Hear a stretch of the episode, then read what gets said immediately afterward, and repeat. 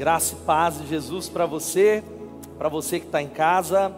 Feliz ano novo, fala feliz ano novo para quem está aí. Louvado seja Deus e eu quero realmente encorajar você a uma fé equilibrada, uma fé que lida com o paradoxo, com o sofrimento, que anda com Jesus, mas pede, clama sim por aquilo que é importante para nós. A gente vive extremos tão difíceis hoje nas igrejas, seja aqui ou lá, que Deus te dê uma fé que creia em nome de Jesus. Antes de começar a pregar a palavra, como eu fiz nessa manhã, eu quero dar dois recadinhos. O primeiro, encorajar você a alguns livros. O pessoal da livraria falou, pastor, tem que indicar. Lá no Instagram sempre eu posto o que eu estou lendo, às vezes está aqui e a gente sempre vai trazer, mas eu quero falar de três livros rapidamente. O primeiro é esse aqui, que você não pode passar dessa vida sem ler, que chama Celebração da Disciplina, o caminho do crescimento espiritual. Acho que um dos livros cristãos dos mais importantes, se você não leu, coloca aí o desafio de ler em 2021. Esse livro, todo aquele que é chamado para o ministério nessa igreja, é o primeiro livro que tem que ler, O Impostor que Vive em Mim, do Brandon Manning. E esse outro livro é tantos livros de criação de filhos, eu e Elô temos lido, ela indicou já Crianças do Reino, eu acho que não tem lá. Esse livro vai mexer com você. Você que está em casa aqui, quantos tem filhos adolescentes? E aqui, filhos adolescentes, levanta a mão. E você fala, eu não sei o que fazer. Tem alguém que tem coragem de levantar a mão? Esse livro vai te ajudar demais. Ame seus filhos intencionalmente, fazendo uma conexão de coração para coração, mas precisa ler em oração, porque esse livro bate, mas ele bate, você tem vontade de jogar ele fora, de tanto que você é confrontado. Então você corre lá na livraria. E último recado aqui, dois últimos na verdade, nós voltamos amanhã às nossas manhãs com Deus. Estamos orando já foi algo tão precioso no nosso 2020, nas nossas redes sociais, no Instagram. Quero encorajar você e compartilhar com aqueles que não fazem parte da igreja. As pessoas estão desesperadas. Voltamos amanhã, segunda, sexta, sete, no Batista Bethesda. E o último, para os filhos adolescentes, os nossos adolescentes, cadê os adolescentes que estão aqui? Tal nós teremos o nosso culto dos adolescentes do Evolution, o Impulso Evolution. Pais, tragam eles para cá. E a gente fala, ah, mas vou trazer. Vai e aproveita esse tempo para ir, sei lá, para qualquer lugar, para van, para o shopping, para a praça, para ter o tempo com a sua esposa, que você tanto pede a Deus. E o nosso Ministério com Juventude está proporcionando. Sábado agora, sete e meia aqui, o que Jesus diz sobre mim. Louvado seja Deus. Queridos, mesmo assentados, eu quero ler a palavra de Deus com você e conversar sobre como ser bem-sucedido. Quantos querem ser bem-sucedidos aqui? Digam amém. É a busca da sociedade, queremos. Mas a pergunta é: o que é ser bem-sucedido? Se eu abrisse a possibilidade para você escrever aí nos nossos canais e você falar, as visões são as mais variadas. Talvez você acredite que tem a ver só com dinheiro, mas o Deus que nós servimos, Ele quer abençoar você. E eu queria agora ler a Bíblia e falar e desafiar você a abrir a sua Bíblia lá em Mateus capítulo 6, versículo 33. Mateus capítulo 6, versículo 33, que você já sabe de cor, ou deveria saber. Esse é o texto base dessa palavra. Eu tenho convicção que pode mudar a sua vida. Diz assim, Mateus 6,33, mesmo assentado, depois nós vamos orar. Diz assim a palavra de Deus: Busquem em primeiro lugar o reino de Deus e a sua justiça, e todas essas coisas lhes serão dadas. A NVI diz: Buscai, pois, em primeiro lugar o reino de Deus e a sua justiça, e todas estas coisas vos serão acrescentadas. Repita comigo e diga assim: Busquem em primeiro lugar o reino de Deus e a sua justiça, e todas essas coisas vos serão acrescentadas. Eu quero convidar você agora a orar. Se você não fez isso no culto, se você que está em casa agora, acompanhando pelo Facebook, YouTube, o aplicativo, que você clamasse a Deus. Eu queria orar com você e que você orasse de todo o seu coração e que você peça uma coisa para Deus. Deus fale comigo. Eu não quero ir embora desse culto. Eu não quero deixar o culto online sem que o Senhor fale comigo. Eu preciso. Eu necessito. Não importa como você esteja. Eu encorajo você a fazer essa oração e que você você ore de verdade. Se você quiser ficar sentado ou ajoelhar, que você pedisse ao Espírito Santo, porque eu creio que essa palavra tem o poder de transformar a sua vida, porque ela é palavra de Deus. essa palavra ela pode trazer a você um impacto para que você tenha realmente um ano que seja de outro nível, um ano de superação, um ano de fé no nome de Jesus. Senhor, precisamos de Ti. Pai, não precisamos de palavras humanas, palavras de encorajamento, palavras de autoajuda, nós precisamos da palavra de Deus, do Espírito Santo. E ó Pai, voltamos os nossos ouvidos, a nossa mente, o nosso coração, pedindo a Ti que o Senhor mude a igreja Batista Betesda, o Senhor mude a nossa vida, nós pedimos socorro, nosso pedido é de socorro ao Senhor, que ouve o grito de socorro e o clamor, e pedimos a Ti que o Senhor edifique a igreja que o Senhor, a Deus, transforme a igreja, que o Senhor faça algo novo, que o Senhor faça algo que tenha a ver com o Senhor, mudando, quebrantando, trazendo arrependimento. Voltamos os nossos ouvidos e o nosso coração para a tua palavra. Amamos a tua palavra e pedimos, Senhor, glorifica o teu nome. Pai, quebra cadeias. Eu clamo que cadeias sejam quebradas na mente ansiedades, corações que estão desassossegados, mentes que estão em problemas, em dificuldades que precisam ser resolvidas. Pai, que a tua palavra leve cativo todo pensamento. Oramos assim, seja livre. Ó Pai, fique à vontade entre nós, fique à vontade naqueles que estão conectados. Em nome de Jesus. Amém. Amém e amém. Você pode dizer amém, meu irmão? Todos queremos ser bem-sucedidos. Essa é a busca. Essa, esse é o desejo para o novo ano, todo mundo, e como eu abri essa palavra antes de orar, e eu começo perguntando para você como foi 2020 para você. Pensa um pouquinho. Como é que foi esse ano que passou já há 10 dias? De um modo geral, como é que foi 2020? De fato, foi um ano em que o mundo parou, o mundo foi tensionado, fracionado, o mundo foi dividido. Foi um ano que a gente não precisa nem falar como foi 2020 planos cancelados, um ano que de verdade, para a maioria de nós, não deixou saudades. Quantos podem dizer, foi um ano difícil? Levanta a mão aí e pode dizer. Abençoado para a maioria de nós, mas um ano difícil. Mas aí eu volto uma pergunta para você que é a seguinte: mas como foi 2020 para você que está aqui em casa, espiritualmente falando? Pensa um minuto e avalie como é que foi na sua vida espiritual. Eu recebi várias respostas na internet, que eu compartilhei algumas, das pessoas que partilharam, dizendo assim: olha, 2020 foi um ano difícil, um ano de altos e baixos, um ano de apatia. Outros falaram foi um ano extraordinário, foi um ano onde eu busquei mais a Deus. Ah, foi um ano de treta dentro de casa. Ah, foi um ano de descobrir de verdade quem é o meu marido, quem é a minha esposa. Mas quem não é crente vai dizer que o ano foi apático.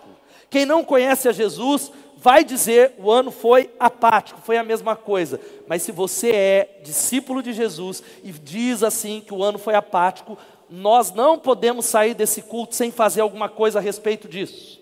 Nós não podemos sair desse culto da mesma maneira, mas nós precisamos dar um jeito nisso. Dizer, Deus, se o meu ano foi cheio de altos e baixos, se 2020, se 2021 foi um ano de grandes dificuldades, nós precisamos tomar uma decisão e esse é o objetivo dessa palavra no nome de Jesus. Que o sonho para você, para um 2021, seja um ano na presença de Deus. Quantos podem dizer amém?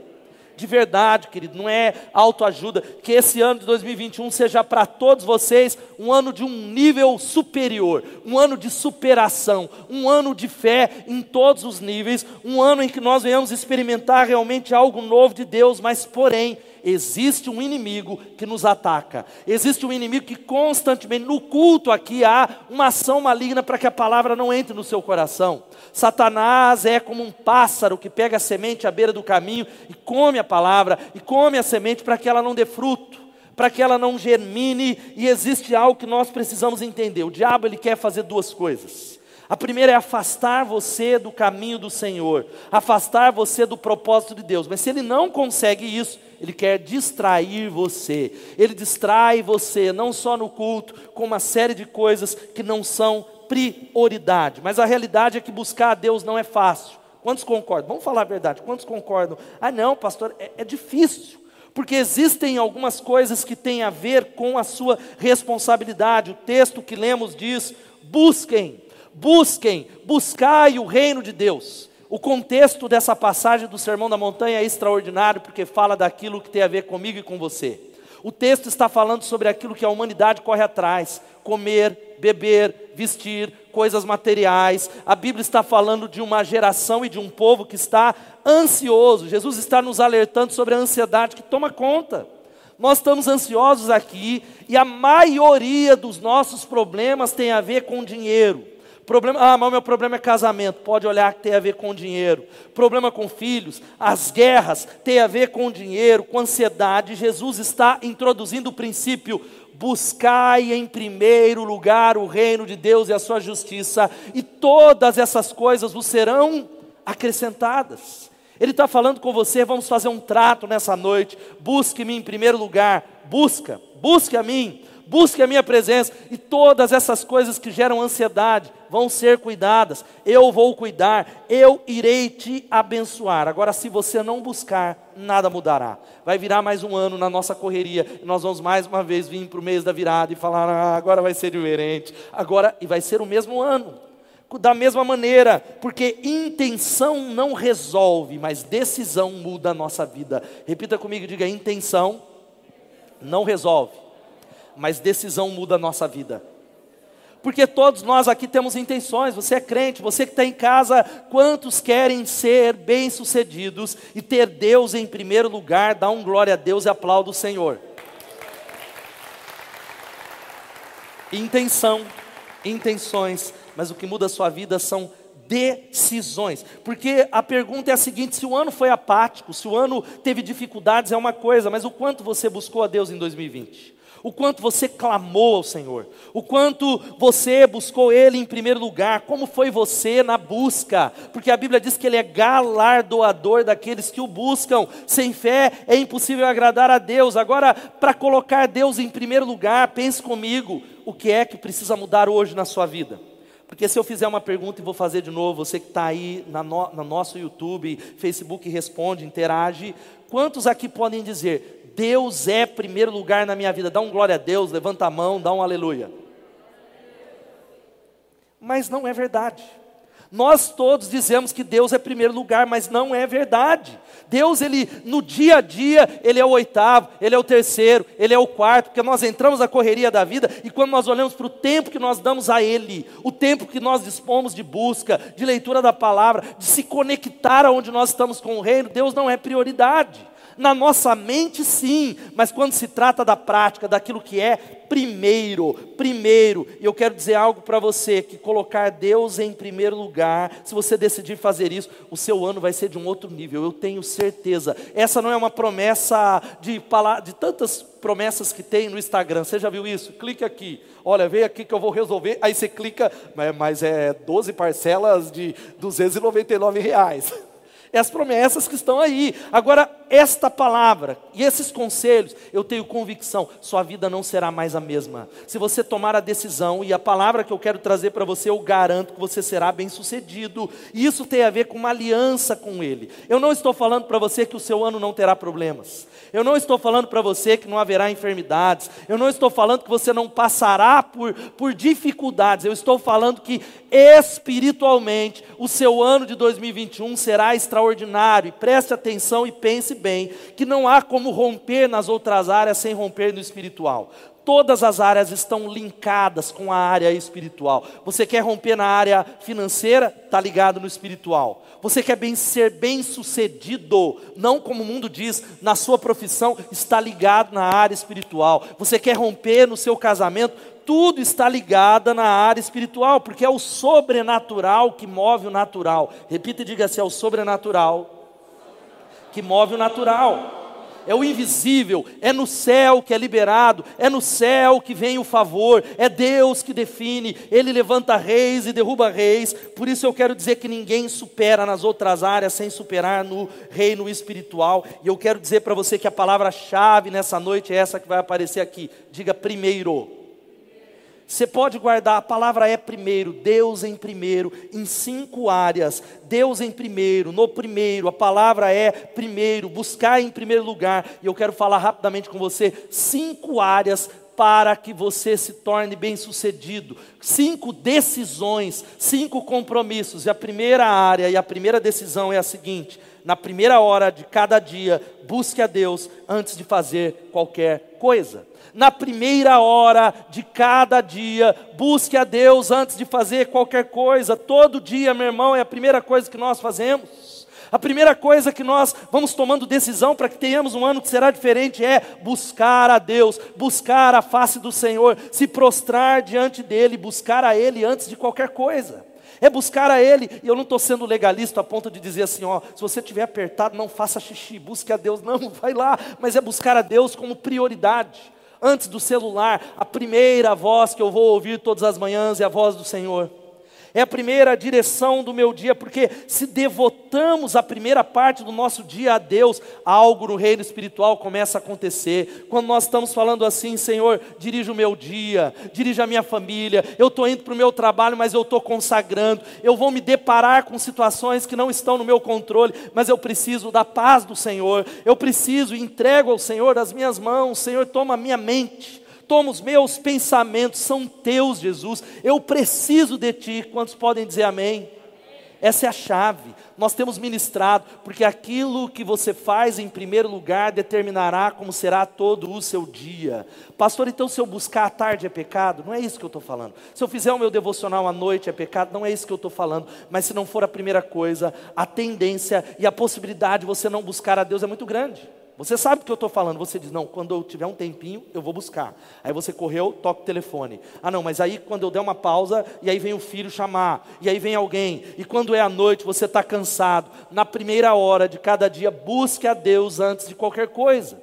É a palavra do grande rei Davi, o homem segundo o coração de Deus. Aquele que era um pobre pastor de ovelhas desprezado, que se transformou no maior expansor de fronteiras de Israel o homem que elevou essa nação uma potência, não só naquele tempo, mas hoje nós falamos sobre ele, extraordinário, o rei Davi. Olha só o que ele diz no Salmo 63, versículo 1. Vamos ler todos juntos?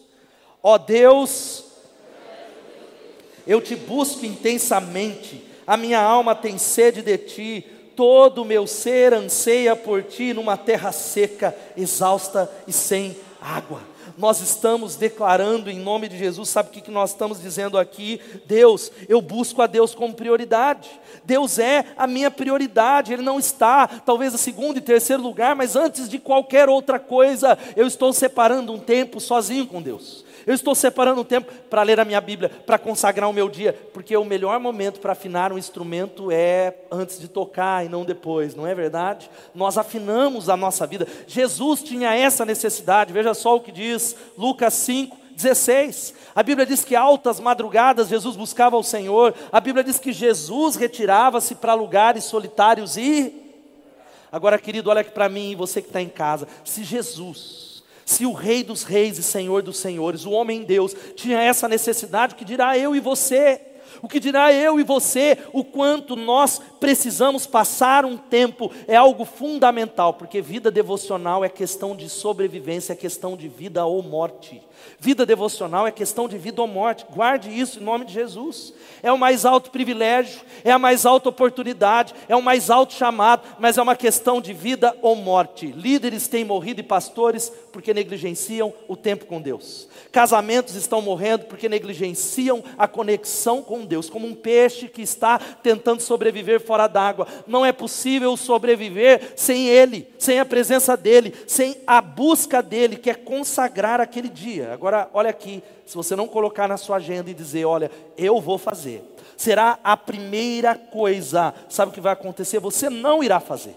Se você deixar a vida te levar e não planejar, dizer, olha, eu saio para o trabalho às seis horas da manhã, eu vou levantar 15 minutos mais cedo. Eu levanto seis e meia da manhã, eu vou levantar 20 minutos mais cedo, não importa, eu vou pedir ao Espírito Santo, mas é a minha decisão, porque boa intenção não muda a sua vida, mas o que muda a sua vida é decisão. Porque quantos aqui começaram e não pararam, não é verdade?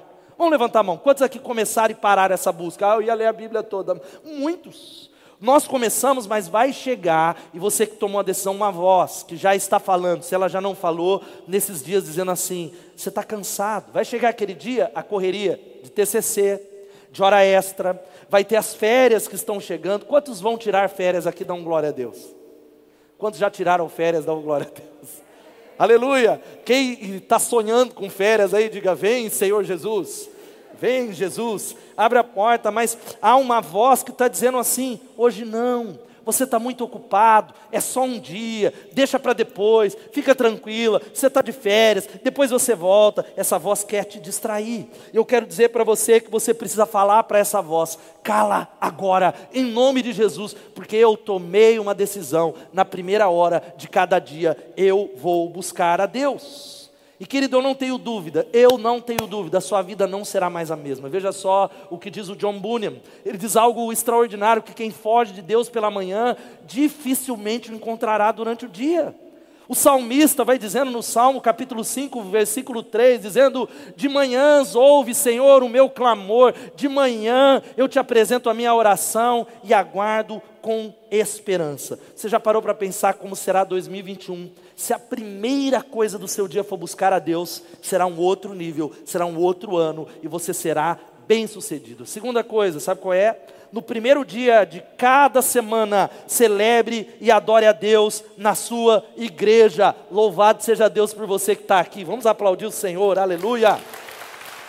No primeiro dia de cada semana, sem faltar, como uma mais alta prioridade, celebrando com a sua família de fé, adorando a Deus, fazendo do culto uma prioridade. Eu não estou falando isso para lotar o lugar nas inscrições, lotamos aqui os lugares, mas teve uns irmãos que não vieram, porque acho que não tinha guarda-chuva. Parou a chuva, viu, irmão? Você está online, aleluia. E tirou o lugar. Não é por causa disso. Se vier todo o nosso povo, a gente tem que fazer quatro cultos. É por causa de você, é por causa de um chamado do Senhor para nós. O fato é que há pessoas aqui que não participaram de uma ceia em 2020. Há pessoas que em 2020, ah, quando que é a ceia? Eu nem sei quando é a ceia, porque ainda não entenderam que no primeiro dia de cada semana o Senhor nos chama. Não é um chamado da igreja Bethesda, é um chamado. Os discípulos em todo o mundo, desde que Jesus ressuscitou, no primeiro dia, celebram, adoram e se reúnem, porque quando nós nos reunimos, algo extraordinário acontece. Você pode dar um glória a Deus? Glória a Deus pelo online, que é uma extensão, é uma possibilidade, é um anexo, mas não é a celebração. Não é, é uma possibilidade, é uma extensão para os que estão impossibilitados, para chegar em lugares onde nós chegamos. É algo extraordinário para o não crente, para o tempo de pandemia, mas nada, nada, nada substitui o ajuntamento do povo de Deus, onde Ele ordena a bênção, ali a vida e a bênção é derramado para sempre. Quantos creem nisso e acreditam nisso? Digam glória a Deus. É o que está lá, veja só o que diz Atos capítulo 20, versículo 7. No primeiro dia da semana. Qual é o primeiro dia da semana? Qual é o primeiro dia da semana? Por isso que a gente faz culto no domingo. O impulso faz no sábado, mas nós não fazemos no sábado. Porque Jesus ressuscitou no domingo. A Bíblia vai dizendo que, olha, reunimos-nos para partir o pão, e Paulo falou ao povo, pretendendo partir no dia seguinte. Ele continuou falando até a meia-noite. É o que eu vou fazer agora. Aleluia! Amém ou não? Estou brincando, mas esse é tão interessante que, se você conhece a passagem, Paulo foi até a meia-noite, até um jovem morreu, que você conhece, Eutico. Foi um sermão tão longo, mas tão longo, que ele estava na janela, que ele caiu e ele morreu. Graças a Deus que você não está numa janela, irmão. Se cair aí, vou achar que é adoração caindo aqui. Mas o fato é que a igreja primitiva se reúne é, semanalmente. A Bíblia nos exorta, a Bíblia nos chama, porque há algo especial quando nós nos encorajamos. Há algo especial onde o povo de Deus está se reunindo para declarar quem Deus é, coisas extraordinárias. Quantos creem nisso, digam amém. Há uma pesquisa que eu citei que metade, isso é uma pesquisa americana, mas se aplica muito aqui. Metade, 50% dos cristãos norte-americanos, no Brasil não é diferente, eles vão dos quatro domingos, um domingo ao mês na igreja. Um domingo ao mês. A cada quatro semanas, uma só vez. Gente que está dizendo que ele é o primeiro. Não há como dizer que ele é o primeiro se essa área não for resolvida. Não há como dizer que há uma prioridade. Nessa igreja a gente tem oito cultos por mês. Vai ser doze em breve. Iríamos começar agora, de, hoje, nós iríamos começar o terceiro culto em breve. Doze cultos, fora os cultos da juventude. E o fato é que ainda há, há muitos de nós, isso é pesquisa, do 100% da membresia, sabe? E eu não estou nem falando de tempos extraordinários de pandemia, isso é de antes. É estatística de antes, a maioria esmagadora, 60% vem de 15 em 15 dias. De 15 em 15 dias. Sabe por que isso acontece? Porque há um Deus chamando você para não vir. Há um Deus chamado futebol. Há um Deus chamando você. Um Deus que está falando: olha, eu estou cansado, eu vou descansar. Um Deus falando: hoje eu preciso trabalhar muito, eu tenho trabalho. Mas quando nós entendemos que Ele é o primeiro, diga primeiro, nós nos reunimos para adorar o Senhor. E glória a Deus por você que está no online, querido, dá um clique aí, curta e sério, que Deus fale com você. Mas ok, tem igreja conectada agora, vamos aplaudir o Senhor que tem irmãos agora que estão celebrando com a gente. Agora a gente tem que tomar muito cuidado. Agora nós estamos lá com uma parte da igreja, quase 100 irmãos conosco, mais irmãos. O problema não é estar conectado online, é gente que talvez comece a ter uma postura que é assim: hoje não deu para eu assistir o culto, quarta-feira eu vou ver na minha agenda e eu pego a pipoca, igual Netflix. Não é culto. Aí quarta, o irmão, você acompanhou o culto? Não, pastor, eu coloquei lá já, eu vou, vou quinta, eu vou deixar de assistir o episódio do Cobra Kai, que eu acabei, e vou assistir o culto.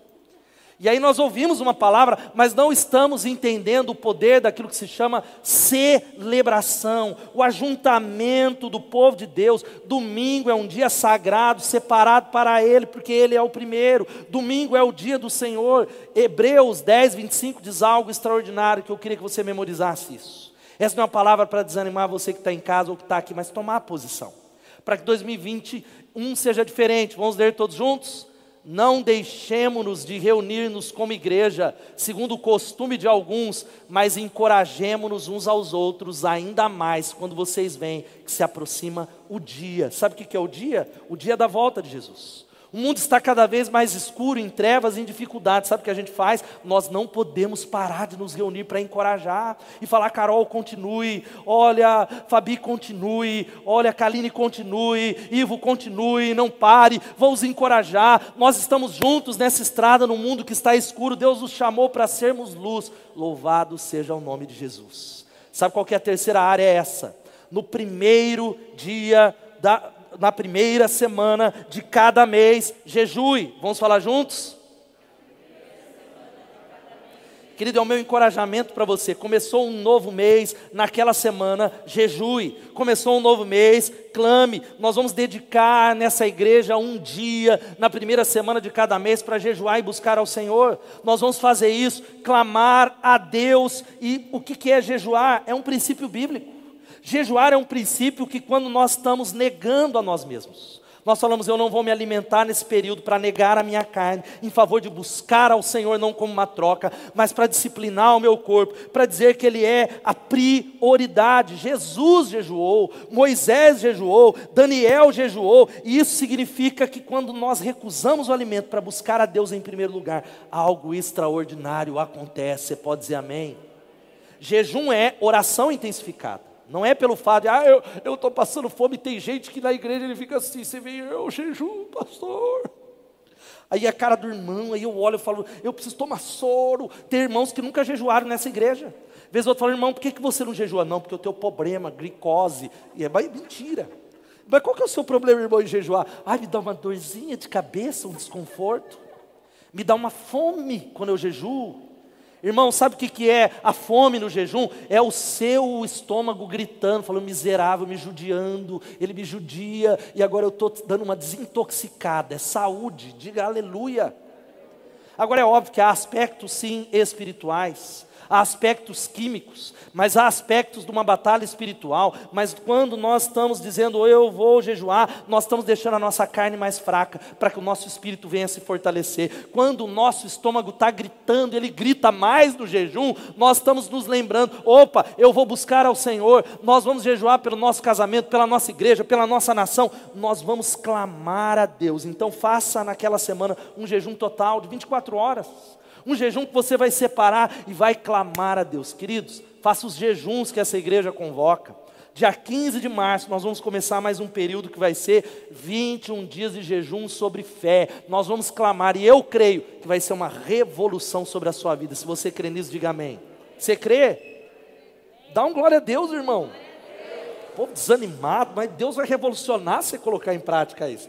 Né, Greta? É para Deus, né? Mas o povo desanimado, mas o Espírito Santo está aqui. Mas eu quero dizer que haverá uma revolução. mas é uma decisão que tomamos. Veja só o que diz Josué, jo, Joel, capítulo 1, versículo 14: decretem um jejum santo, convoquem uma assembleia sagrada, reúnam as autoridades e todos os habitantes do país, do templo do Senhor, do seu Deus, e clamem ao Senhor. Diga, clamem ao Senhor. Querido, você precisa jejuar pelo seu casamento, você precisa jejuar pela nossa igreja, para superar o pecado, pelas vidas que Deus nos confiou, são muitas, são centenas de vidas, pelos jovens, pelos pequeninos, por cura, pela nossa nação, para declarar que o reino de Deus é a prioridade, aleluia, aleluia, aleluia, eu creio nisso.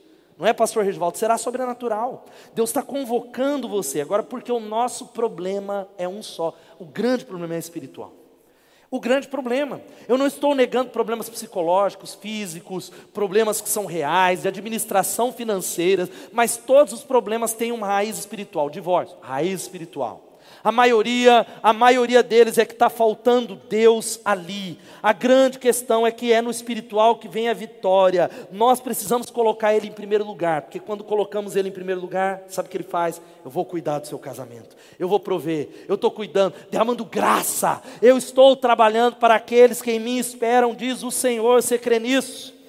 Agora, irmãos, vamos dar a mão à palmatória aqui, a gente que está em casa, com muita sinceridade. Daqui a pouco nós vamos dar uma resposta. O nosso relacionamento é mínimo com Deus no que se trata de buscar. O nosso relacionamento às vezes é uma busca pequena, nós não batemos, não buscamos, buscamos muito pouco nessa vida real e não tem como superar se nós não toma, tomarmos uma decisão.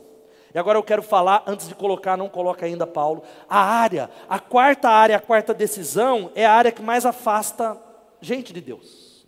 A área que é mais tiradora de pessoas da presença de Deus. A área que é a maior polêmica em rede social. A área que é o quarto compromisso que agora sim vai aparecer da sua renda mensal de primeiro o dízimo. Da sua renda mensal, entregue aquilo que pertence ao Senhor. E deixa eu falar uma palavra para você: isso não é lei, meu irmão. Isso não é palavra de um pastor que é ah, esperto, vem para cá. Não, não, não, não dê. Se você não quer dar, sempre a diretoria vem falar, pastor, não fala isso. Não dá. Se você falar, ai, porque eu acho, não dá, não dê, porque não é para nós, tem, tem a ver com você e Deus. Ele ser o primeiro nas suas finanças, ele ser o primeiro naquilo que ele coloca nas suas mãos, ele ser o primeiro, porque se você quer ver todas as coisas acrescentadas, coloque ele em primeiro lugar nas suas finanças. Querido, ele é o primeiro lugar nas suas finanças, ele tem a primazia nas decisões, ele é alguém porque se ele for o primeiro nas suas finanças, eu tenho convicção que a ansiedade vai embora. Essa ansiedade que você não vai dar para pagar, ah, não vai ser possível, ah, vai faltar, ah, é isso, vai acabar, porque nós cantamos aqui: és a fonte, Senhor, tu és a fonte inesgotável, aquele que diz: Eu sou o Jeová Jirê, o Deus provedor, o Deus que está cuidando, e Ele não falhará com os seus filhos, louvado seja o nome de Jesus. Por que, que você duvida daquele que diz: Eu estou cuidando da sua casa? Não faltará nada. Agora não tem jeito. Só há uma maneira de colocar Deus em primeiro: é quando você entrega primeiro o dízimo. E eu quero falar algo. Essa é a palavra mais falada em toda a Bíblia. Você sabia disso? 2015 versículos nesse livro, nessa palavra, falam sobre dinheiro, administração financeira, 500 sobre fé e oração, 2 mil, porque Deus sabe que é a área que mais pega. É a área que eu já sei que tem gente que no online é mais fácil, você já desconecta, vai tomar uma água. Se essa área mexe com você, e eu sei disso. É só alguém falar. Se tem uma coisa que cutuca você, e geralmente tem uma voz que fala, mas o visitante, ah, mas o que não é da igreja, é algo que nós precisamos cair diante do Senhor e falar: Deus, conserta o meu coração. Deus transforma o meu coração. A Bíblia está dizendo no Antigo e no Novo Testamento que todos os dízimos pertencem ao Senhor, são sagrados, são santos, são consagrados, e tem gente que não entende isso, que 10%, aliás, tudo pertence ao Senhor, mas 10% são santos. 10% é o padrão de referência mínima consagrados, é aquela parte consagrada que pertence a Ele, louvado seja o nome de Jesus. E aí há muita gente, querido, eu quero dizer para você que isso é lei espiritual, uma lei da criação. Isso não é lei do Antigo Testamento. Abraão fez isso, Abel fez isso, Moisés fez isso, Davi fez isso, Jesus confirmou isso. Mas sabe o que a gente faz? A gente transforma o nosso dízimo numa camiseta, numa viagem. a gente transforma numa pizza depois do culto, a gente transforma, é nessas coisas. Não vem com papo que vem irmãos aqui, eu estou rasgando. Irmão fala, não, pastor, mas eu acredito que o, que o dízimo é para dar para os pobres. Outro dia eu falei com o irmão, falei, mas você deu o seu dízimo nesse mês para os pobres, irmão? Não, mas eu pretendo no futuro dar. Falei, hipócrita. Nós usamos isso para esconder um coração que não é doador, gente que não entende, e nós não entendemos por que, que a nuvem vai para uma outra direção, nós não entendemos que não somos prósperos, e prosperidade não é a quantidade do seu ganho, a vida abundante, a relação com o dinheiro equilibrado é entender que Deus chamou você para ser generoso, porque o generoso prosperará, louvado seja o nome de Jesus. Dou uma palavra sobre irmão, não é para engrandecer homens nenhum. O pastor Regivaldo que deu testemunho, ele é um dos pastores dessa igreja, não é tempo integral nessa igreja. Ele tem uma imobiliária que Deus tem abençoado, abençoado muito, muito. Ah, porque ele é filho, menina dos olhos de Deus também, mas porque ele tem priorizado o reino de Deus. Eu tenho sido testemunha nesses anos, o quanto ele tem crido nessa palavra, e como muitos que estão aqui, você crê nisso, diga amém. Olha o que diz Ageu 1, 6 e 7 o profeta Ageu vai dizendo que vocês têm plantado muito, colhido pouco, vocês comem, mas não se fartam, bebem, mas não se satisfazem, vestem-se, mas não se aquecem. Aquele que recebe salário, recebe-o para colocá-lo numa bolsa furada. Assim diz o Senhor: vejam aonde os seus caminhos os levaram. Agora, por que, que é assim? Porque tem gente pegando aquilo que pertence ao Senhor do fato é que tudo é dele. É como se eu usei hoje pela manhã, o Senhor falasse, Peter, se eu estou dando 10 dólares para você, tudo é meu, mas eu estou pedindo para que você devolva apenas um. Mas os nove fica comigo, sim. Eu posso usar do jeito que eu quero? É, mas vez ou outra eu vou aparecer para pedir contas da sua administração, mas é meu, mas eu estou dando tudo para você. Eu apenas estou chamando você a um compromisso. Gente, dízimo é um dos princípios de vida mais poderosos é um dos princípios. Algo muda. Eu tenho experimentado isso desde os oito anos de idade. Minha mãe me ensinou cedo, ó, recebeu algo, 10% é do Senhor. Eu tenho experimentado provisão abundante. Quando nós colocamos Ele em primeiro lugar, a nossa vida muda nessa área. Quantos estão entendendo? Digam glória a Deus. Sabe qual é a quinta e última coisa? Na primeira oportunidade, evangelize. Na primeira oportunidade, evangelize. A Bíblia diz em Marcos 16, 15: portanto, vão por todo mundo e pregai o evangelho a toda criatura.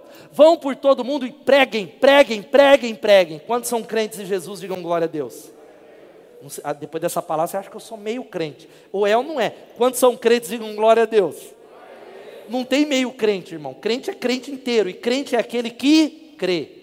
Crente é aquele que acredita. Nós somos aqueles que acreditam. E se você é crente, você é chamado a ser um pregador. Aleluia. Aí já vai ter gente me procurar, pastor, põe eu domingo à noite. Não é pregador do púlpito. Um pregador das boas novas, um anunciador das boas novas. Deus ele está chamando irmãos. Eu quero que você guarde isso no seu coração, ir em direção aos perdidos. A maioria das pessoas não sabem que estão perdidas. Se não houver ninguém que falar, sai da escuridão e venha para a luz de Jesus. A maioria das pessoas não sabe que estão morrendo de fome. Ir em direção aos pobres, aos enfermos, aos endemoniados, aos famintos, aos analfabetos, aos drogados, aos suicidas. Há um mundo clamando e precisando de discípulos que os amem. Há um mundo clamando e precisando de uma palavra, de uma palavra, de uma palavra de alguém que está calado. Irmãos, isso aqui é um dos maiores desafios para buscar a Deus, mas é também uma grande ferramenta onde nós podemos usar poderosamente, ser um missionário virtual. Eu uso isso o tempo todo. Eu estou aqui, eu, às vezes eu até preciso me concentrar numa reunião, o Espírito Santo falar de alguém, eu me lembro, o Elô estava dirigindo aqui, eu, lembro, eu mando um áudio, querido, você é importante para mim, eu estou orando por você, estou mandando o link do culto, ó, ó, Deus vai falar com você, ó, estou te convidando para minha célula, ó, estou te mandando uma música, um versículo, espalhar as boas novas em nome de Jesus. Querido, e às vezes a gente pega e manda algo para alguém, talvez não respondeu nunca a sua mensagem, mas exatamente naquele domingo, alguém está pensando em abandonar o casamento, em desistir da vida, em talvez é se suicidar, e quando ele recebe, aquilo pode ser a ferramenta do Senhor para transformar uma vida, para a luz chegar, para que cadeias sejam quebradas. Agora, você precisa se incomodar pelo fato de que alguém que você ama e conhece está indo para o inferno. Isso te incomoda? Será que isso mexe com você? O fato de você falar, a minha família, isso mexe, isso faz alguma diferença. O que é que você tem feito para mudar essa realidade? Deus está chamando você, na primeira, a palavra é primeiro, evangelize. Não tenha medo. Hoje a gente vive uma geração tão politicamente correta que a gente tem medo de dar pão para quem está faminto. O pão se chama Jesus. Ele diz: Eu sou o pão da vida. Nós temos dificuldade de acender uma luz para quem está na escuridão, porque o politicamente correto fala: eu preciso respeitar o espaço daquele irmão que está em trevas, e Jesus está dizendo: eu sou a luz do mundo. Eu sou a luz do mundo, aquele que anda em trevas, ele morrerá, ele não conseguirá achar o caminho. Nós precisamos acender uma luz nessa cidade. Quem está entendendo isso?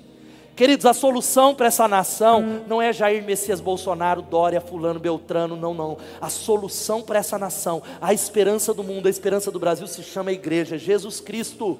A esperança dessa cidade é Impulse, é Evolution, são as células, é a igreja de Jesus. Quem pode dar um glória a Deus está entendendo isso? Aplauda Ele. Ei, meu filho, seja consciente, mude as circunstâncias seja um cidadão, vote com consciência, mas o que vai mudar essa nação não é isso. O que vai mudar essa nação é o povo de Deus se levantando, é o povo de Deus vivendo nas sete áreas da sociedade, sendo advogados, que estão mudando as leis desse país, dizendo: olha, o reino de Deus chegou. São médicos que levam o reino de Deus lá, são vendedores que iluminam onde passam. Louvado seja o nome de Jesus. O Evangelho é ir em direção à dor das pessoas, é ir em direção porque eu acredito a banda vai chegar aqui, como diz o pastor Rick Warren. Pode, pode colocar essa frase já, Paulo, volta lá, antes da do Rick Warren, é fato, pode voltar, uma antes. Ele vai dizendo, volta Paulo, que cada cristão é um ministro dentro da igreja e um missionário no mundo. Fala para quem está do seu lado, você é um missionário.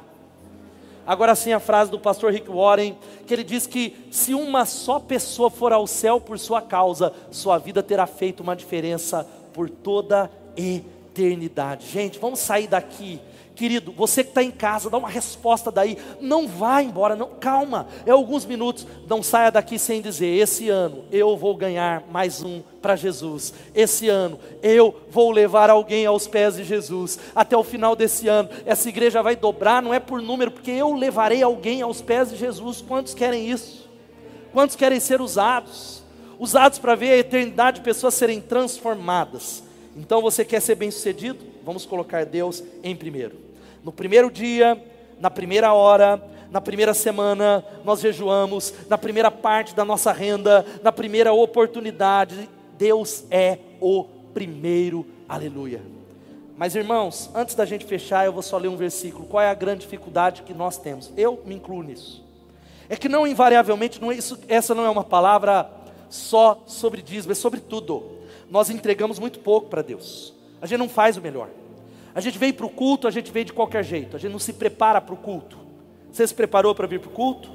Será que você saiu com o tempo adequado, orou à tarde para Deus falar com você, pegou um caderno? A gente não se prepara. A gente, quando vai ministrar alguma coisa, com raras exceções, nós não somos uma geração que entregamos a nossa melhor oferta, os nossos melhores esforços. Em Malaquias tem uma palavra de Deus para nós, veja só, Malaquias 1,6. O filho honra seu pai e o servo seu senhor. Se, se eu sou seu pai, onde está a honra que me é devida?